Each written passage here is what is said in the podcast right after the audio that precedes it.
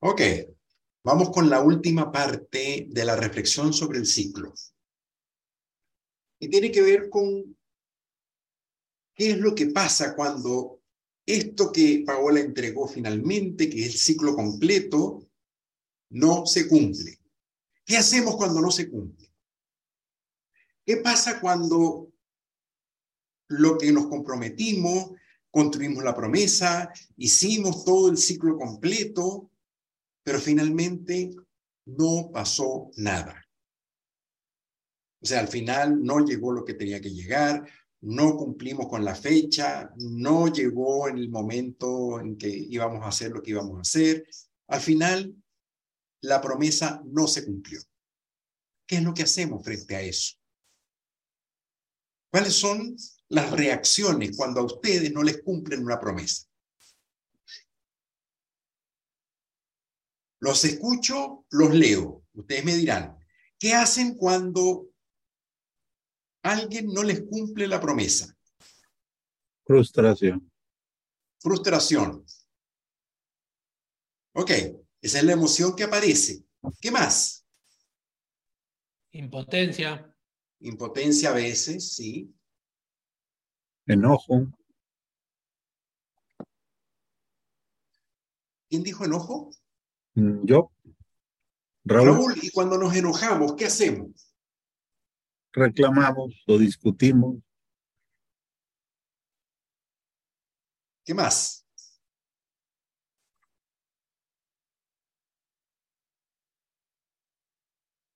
¿Nunca les ha pasado que alguien no les cumpla la pro- una promesa? Parece ser que nos Me equivocamos quejo. de taller o de curso de, o de grupo. A ver, Yo, yo me ¿qué quejo. hacen cuando alguien no les cumple? Me enojo y me quejo. Me enojo y me quejo. Bien, esa es una, un clásico. ¿Qué más? En España, ¿qué hacen cuando alguien no te cumple una promesa? ¿Qué se hace en España? Bueno, los demás no sé, yo de antes me enfadaba. me enfadaba, sí, lo- el primer impulso que me viene es de como de rabia. Y ya me doy cuenta cuando va subiendo y entonces ya me digo, frena, pregunta, indaga primero, ¿no? Indaga, a ver qué ha pasado, que han podido pasar cosas más allá de la voluntad del otro, ¿no? Gracias. ¿Qué más? ¿Qué más hacemos cuando alguien no nos cumple una promesa? Intentamos entender por qué no se cumplió. Uy, la ballena como siete pasos más adelante y sí, Ok.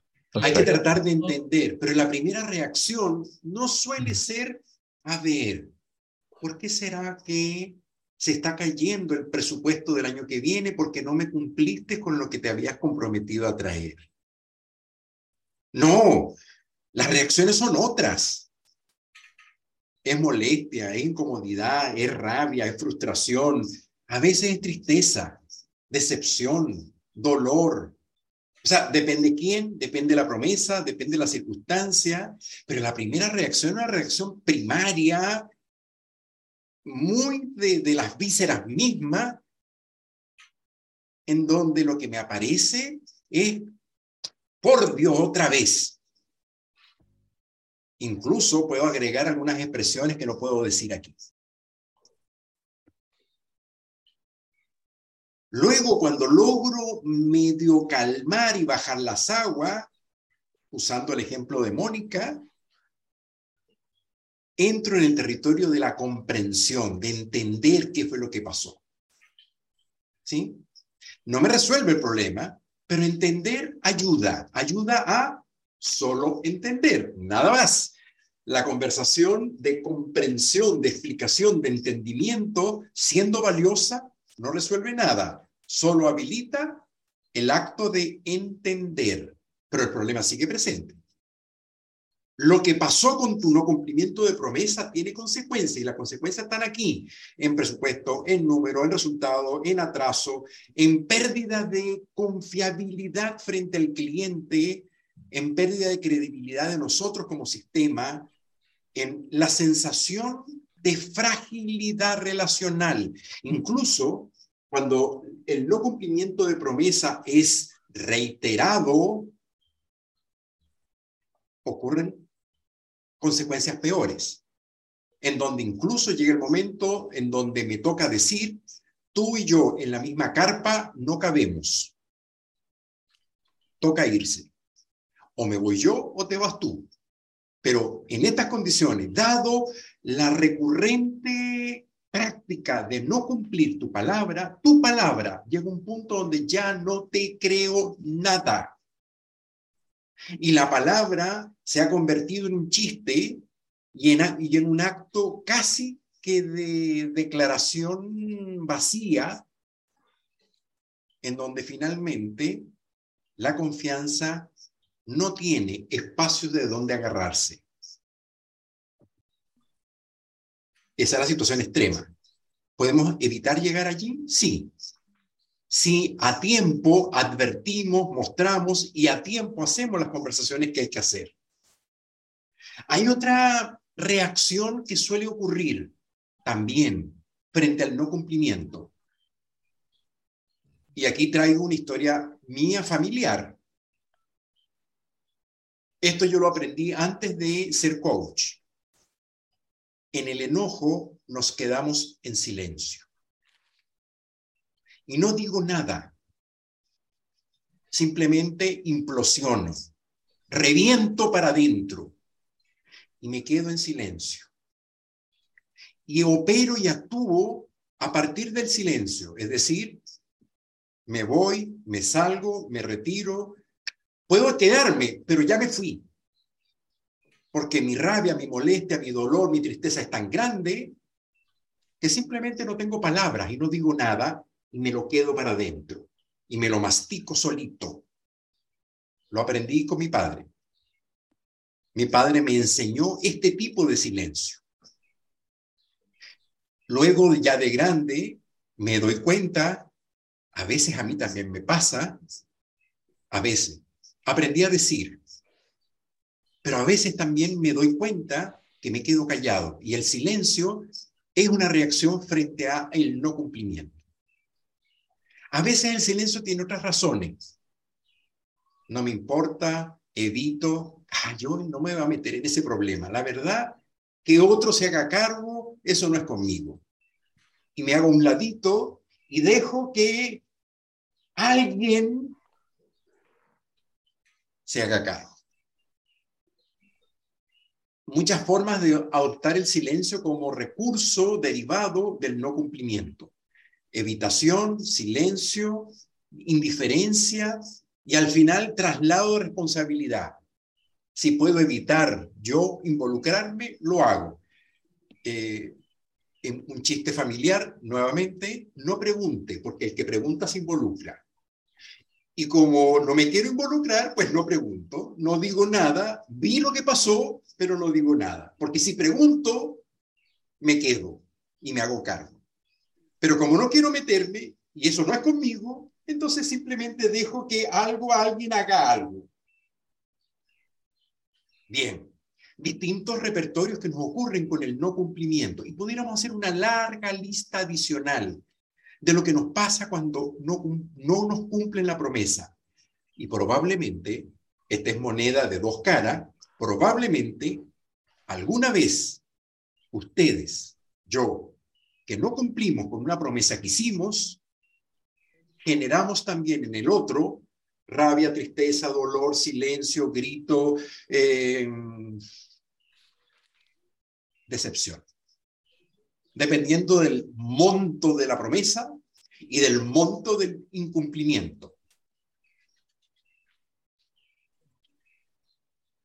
Y nada, todo de alguna forma afecta y toca directamente el corazón del ciclo una vez más, la confianza que se ve fortalecida o no en la medida en que nos hacemos cargo de lo que pasó con el no cumplimiento. Y frente a esto queremos hacer una distinción arbitraria, arbitraria, y ponerle nombre a dos modalidades de actuación frente al no cumplimiento y vamos a construir una familia que llamamos la queja. Alguien lo mencionó hace un momento. La familia de la queja es un término arbitrario. La vamos a diferenciar de la familia del reclamo. La queja y el reclamo son dos formas distintas de operar frente al no cumplimiento. La queja, llamada así por nosotros, es una manera arbitraria de nombrar, lleva la queja la manera informal de decir las cosas. Es decir, no te las digo directamente, sino voy donde el amigo al final, en el baño, en el casino, en el, en el almuerzo, en el momento de ir a fumar algo, ahí cuento y digo lo que pasó. Desde la rabia, desde el dolor, simplemente rumeo. El acto de rumiar. Saben que las vacas rumean, tienen cuatro estómagos y por lo tanto tienen el proceso de comer dura varias horas. Entonces, hago eso mismo con mi rabia, con mi dolor, rumeo lo que pasa. Y si puedo sacarlo de alguna manera, lo saco de la manera más dura y agresiva posible. Agresivo pasivo, no voy a golpear a nadie. Pero tiro un chistecito, una, una ironía, un comentario atravesado en donde le digo a la otra persona lo que no me animo a decir de manera derecha, franca y abierta el humor y la ironía son una manera de usar la queja. Ojo, no todo el humor, no toda ironía es queja, pero sí es un recurso muy usado para poder decir lo que no me atrevo a decirte abierto y derechamente. Al final es una descarga negativa, emocionalmente tóxica, que está hecha al final de mucho chisme, murmullo, comentario de pasillo. Las cosas que decimos así como tangencialmente, no parece, pero ahí va, dardos permanentes que estoy tirando. Y además tienen la gran como característica de ser retroalimentantes y reiterativas, incluso contagiosas. Son un tipo de conversación dañino que cada vez que usted escuche en su equipo, con su gente, una conversación de queja, Recomendación. No participe. Váyase. No esté en esa conversación de queja. Porque si pestañea y hace cualquier comentario, va a quedar envuelto en la conversación de la queja y se va a hacer parte de la porquería que allí está apareciendo tóxicamente para hacerse cargo de los problemas que estamos teniendo. Y si puede y tiene la autoridad suficiente, intervenga. Y muestre que por ese lado, de esa forma y por ese camino, no se resuelve nada, sino al contrario, lo que hacemos es mantener en el territorio de la, de la palabra y de las emociones un problema que sigue sin ser resuelto. Familia de la queja. Lo distinguimos del de la familia del reclamo, que es una conversación que tiene como propósito principal reparar lo no hecho, reparar el, incumplimiento. Ese es el propósito principal. Yo quiero reparar lo que pasó, manteniéndonos en el mismo techo, manteniéndonos en la misma casa. Es decir, el reclamo se hace de una manera tal que mañana, cuando nos volvamos a encontrar, puedo ver, verte de frente sin avergonzarme, sin, sin tener que pedirte disculpa por la barbaridad que te dije ayer. Es una conversación que busca reparar el no cumplimiento, preservando la dignidad de las partes. Esa es la condición. Propósito, reparar. Metodología, respeto de la dignidad usando esas dos premisas, entonces voy a buscar una manera de construir un tipo de conversación que dé cuenta de lo que pasó, de las consecuencias de lo que ocurrió, de las mm, derivadas que ocurrieron del no cumplimiento, para construir contigo la reparación del no cumplimiento. Y para eso, Hugo, te pido, muéstrame el esquema, este es un esquema que vamos a practicar ahora en un ratico más. En el esquema dice así, primero, la invitación. Lo primero es invitarte a hacer la conversación. Ojo, No puedo invitar si digo, a ver, Perujo, Mónica, el lunes a las 3 de la tarde en mi oficina. Ok, esa no es ninguna invitación. O sea, eso es casi que un hachazo.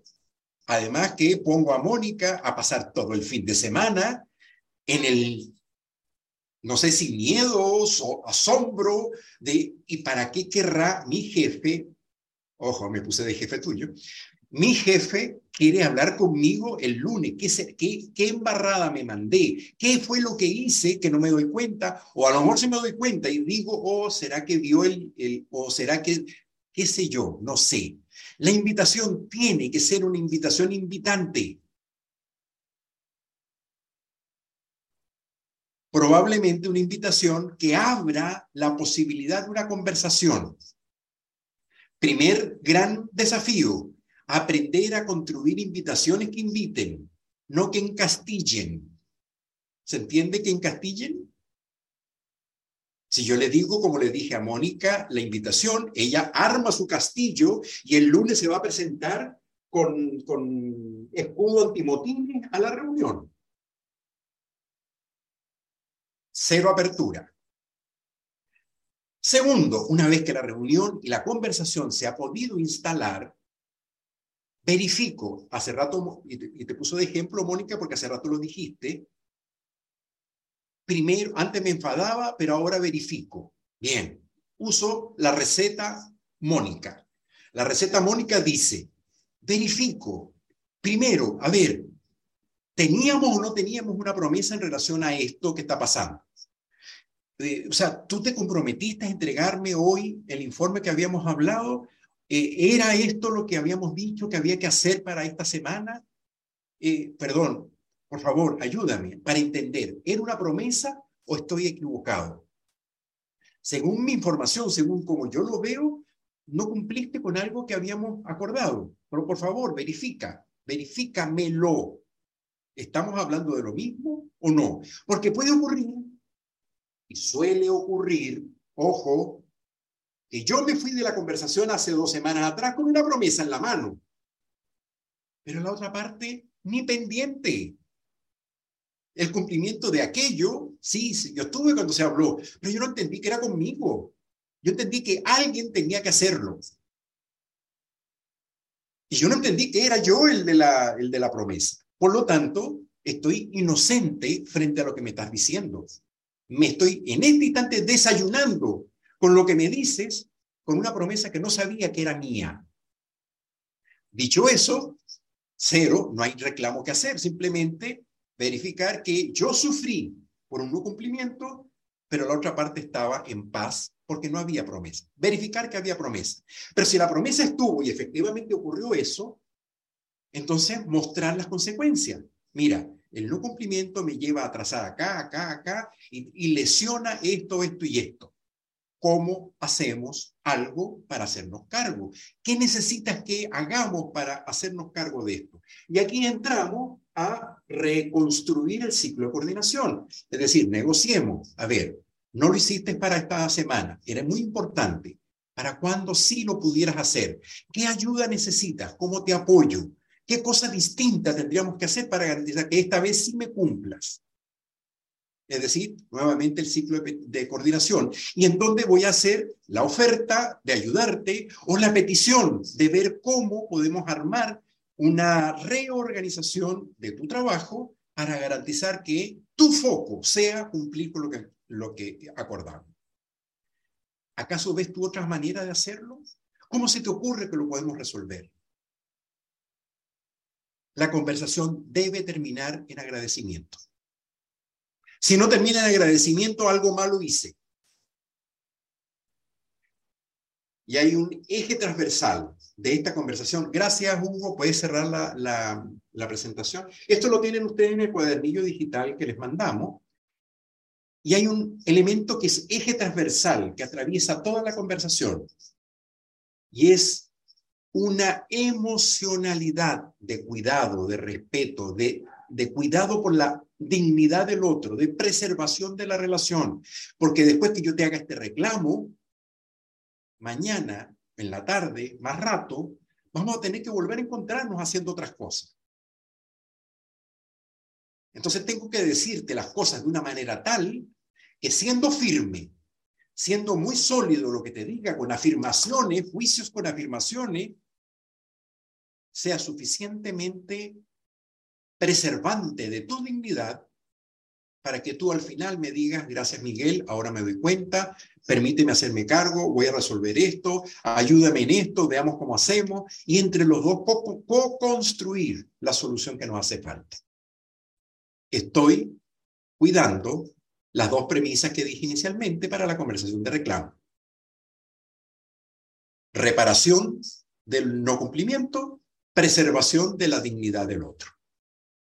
Muy bien, dicho todo esto, esta es la conversación de reclamo que para nosotros en nuestra escuela, en nuestra organización, es como una manera limpia entre nosotros, estoy hablando de la historia o de la vida entre los coaches, es una manera limpia de resolver los no cumplimientos que nos ocurren permanentemente. Los no cumplimientos aparecen en todas partes. Pero al aplicar esto, incluso decimos, cuidado, necesito hacer un reclamo. Dos puntos. Y empieza, claro, porque nosotros somos coaches y ya tenemos la metodología, la tenemos instalada. Aprender a usarla de manera habitual requiere el uso del esquema que les acabamos de proponer.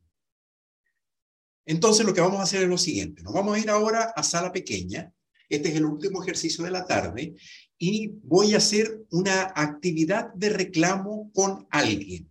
Pero ojo, no es directamente. Entonces voy a tomar a Dirce como ejemplo. No tengo ningún reclamo que hacerle a ella, por favor. Solo la tengo aquí al frente porque es la primera que tengo en la pantalla. Y lo que voy a pedirle a Dirce, ¿sabes qué? Tengo que hacer, Dirce, un reclamo a alguien con quien nos comprometimos a armar una presentación que el lunes hay que entregar. Tenía que haberla mandado ayer y no ha pasado nada todavía y no quiero pasar el fin de semana teniendo que hacer esto. Entonces, por favor, Dirce, te explico el personaje, es un caballero, eh, un señor con el cual me toca coordinar y trabajar. Eh, mira, él eh, funciona de esta forma, estos, son los parámetros que él tiene. Ayúdame a hacer la conversación de reclamo con él. Dirce, desde su infinita generosidad y su profesionalismo de coach, toma el cuerpo del caballero con el cual yo tengo que hacer el reclamo y me va a habilitar a hacer la conversación. Entonces le voy a decir, a ver, dice, primero hago la invitación, hago la verificación de que teníamos una promesa y Dirce va a hablar también, porque ella, pues como yo le dije, el caballero no es ningún callao, es un tipo que habla bastante y va a decir, no, bueno, Miguel, tú sabes, y, es Caribe, entonces como Caribe va, va a aparecer mucho en la conversación. Y va a ser una conversación donde yo lo voy a invitar, le voy a mostrar, le voy a pedir que organicemos el asunto de una manera distinta y verifiquemos cómo hacemos para no pasar el fin de semana y el lunes vayamos con el cliente que tenemos al que hay que hacerle la presentación que nos comprometimos a hacer. Esto no es un cuento de mentira, es absolutamente cierto. Claro, ya yo le hice el reclamo, pero de todas maneras quiero ensayarlo porque creo que metí la pata al hacer el reclamo. No lo hice de la mejor manera y suele suceder, y luego hemos tenido que reconstruir a partir de lo que hicimos como conversación, eh, que hace falta incluso reparar la conversación que hicimos. Fíjense ustedes cómo es el reclamo del reclamo. Pero no es lo que queremos hacer ahora, es solamente mostrarle que esto no es una fórmula matemática, es simplemente una manera de hacerme cargo de una situación que suele ser muy, muy, muy frecuente en nuestra vida y en nuestro trabajo. Ok, entonces nos vamos a ir a sala chica. Primero A ensaya su reclamo con B y luego B ensaya su reclamo con A. Y luego van a tener un tiempo para entregarse retroalimentación de la manera como hicieron el reclamo uno y otro. ¿Sí? Esta parte es importante, entregar la retroalimentación. Y no sé si lo hacemos de a dos o la retroalimentación la hacemos en la sala chica con todo, no sé, que los coaches deciden ahí cómo les conviene o cómo lo ven mejor. Bien, nos vamos entonces a ensayar una conversación de reclamo. cuidando y reparando. Adelante.